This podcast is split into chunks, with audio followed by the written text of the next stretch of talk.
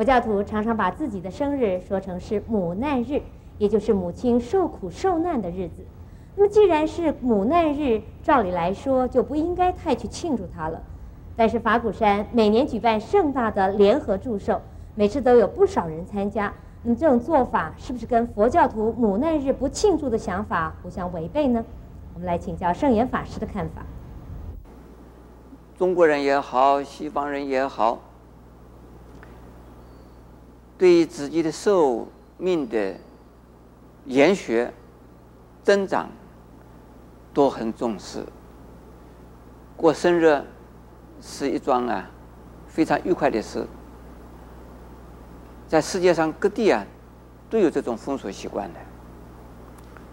在我们佛教里边呢，是不是有一种做寿的需要？在附近里边，我讲啊，没有根据。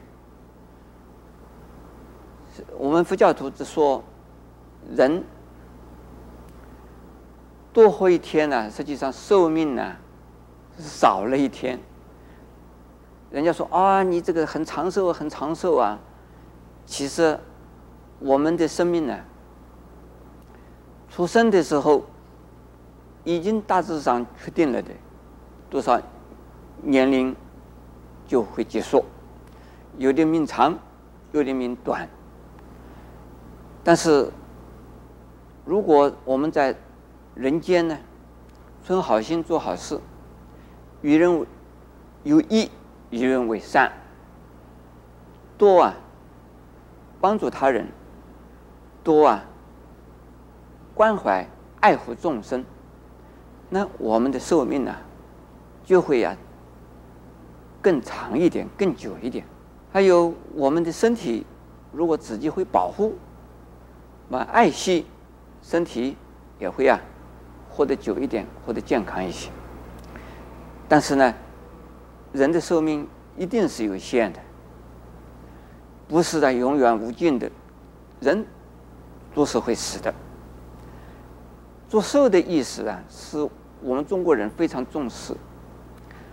中国人说：“父母之年呢，不可不知。”对于儿女来讲，一定要知道父母的年龄，知道父母的年龄的原因，目的是为了要好好的照顾父母啊。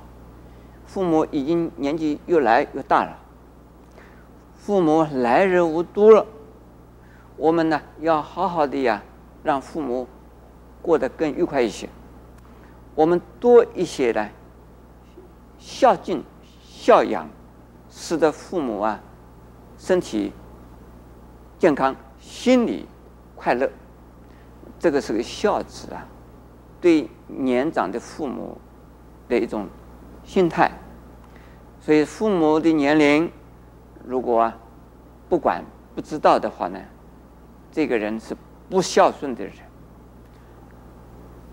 但是又多活了一年呢，又增长了一年呢，儿孙呢，一定要记得父母的年龄，为他做寿。在真正的做寿的意义，是一方面呢，让父母感觉到他在。一年一年之中，对儿女的付出，对社会的贡献，还有呢，也让父母们知道，儿女渐渐长大了，儿女都没有为父母丢脸，儿女并没有让父父母啊担心，儿女都集中在父母的面前，让父母欢喜。团聚在父母面前呢，让父母感觉到安心，这也是做寿的意思。另外呢，儿女们都很优秀，都很杰出，或者是呢，都很善良。社会的各方面呢，对他的儿女啊，赞叹的时候，就是扬名声，献父母，这是我们中国人的观念。他的好的名声，就是说啊，这是某某人家的儿孙，这个某某人家的儿孙这么好，一定他的祖上有德，使得父母们感觉到安慰。父母感觉到安慰的时候，他会啊，活得更久一些，更愉快一些。因此，祝寿的时候，就是啊，让父母知道我的儿孙的成果是什么，而他儿孙的成果。就是他自己呀的成果，跟他有关系哦。那么他这也有一份功德了，这份功德就是对社会的功德贡献。如果儿孙呢男盗女娼，人人都在指着骂，说这个家伙是什么人生出来的？很多人呢，中国人一骂就骂娘，骂他的祖宗十八代，这个。祖宗十八代挨骂，娘挨骂，父母挨骂，这是儿孙呐，好吗？所以这个时候，我们在为父母祝寿的时候，为年纪大的人祝寿的时候，主要就是来让父母安心。我们呢，使得父母更健康，目的在于此。我们法鼓山是因为呢，我们中国人的习俗以及世界。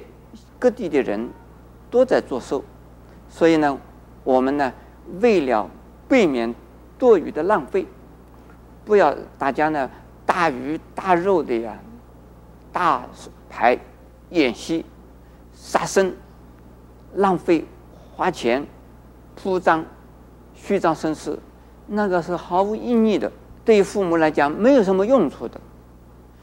而在我们法鼓山的时候呢，我们用这种联合的庆生的仪式呢，让父母感觉到有庄严、有尊严、有威严，而且呢也有功德，让儿孙们呢在他的父母面前呢表现出是非常善良的、非常优秀的。所以这样子的一种啊祝寿仪式是正面的，是啊，使得我们呢老人家也好啊，年轻的人也好，多有利益。对整个社会来讲啊，都有好处。